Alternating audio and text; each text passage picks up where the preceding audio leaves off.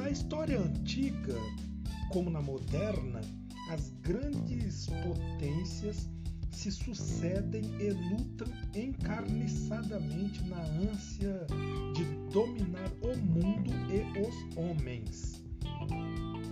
A atividade profética do Naum se desenvolveu entre 663 e 612 a.C. Seu livro é a visão da queda de um desses impérios, a Assíria, o leão que enchia de presas os seus antros, o opressor de Israel. É um canto em que o oprimido sente a sua libertação, porque o império que domina as nações está prestes a vir abaixo. No salmo inicial mostra Javé como juiz agindo na história. Ele é apresentado como o Deus ciumento e vingador, cheio de furor, e ao mesmo tempo como o Deus bom, um abrigo para os que são perseguidos.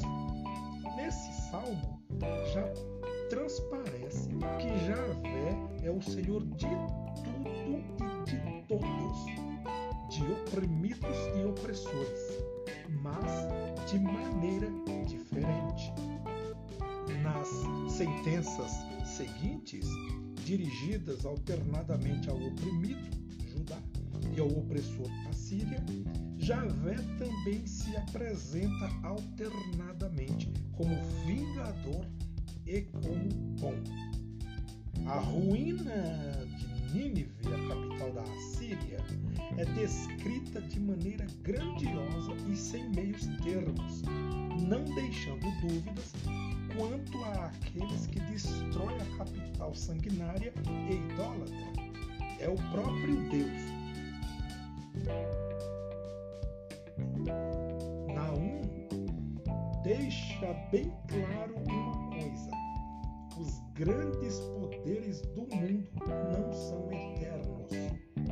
Por mais que eles dominem e amontoem, por mais que oprimam e humilhem os pequenos, um dia ruirão como Nínive. Aliás, desaparecerão da história justamente porque agem assim. Sobre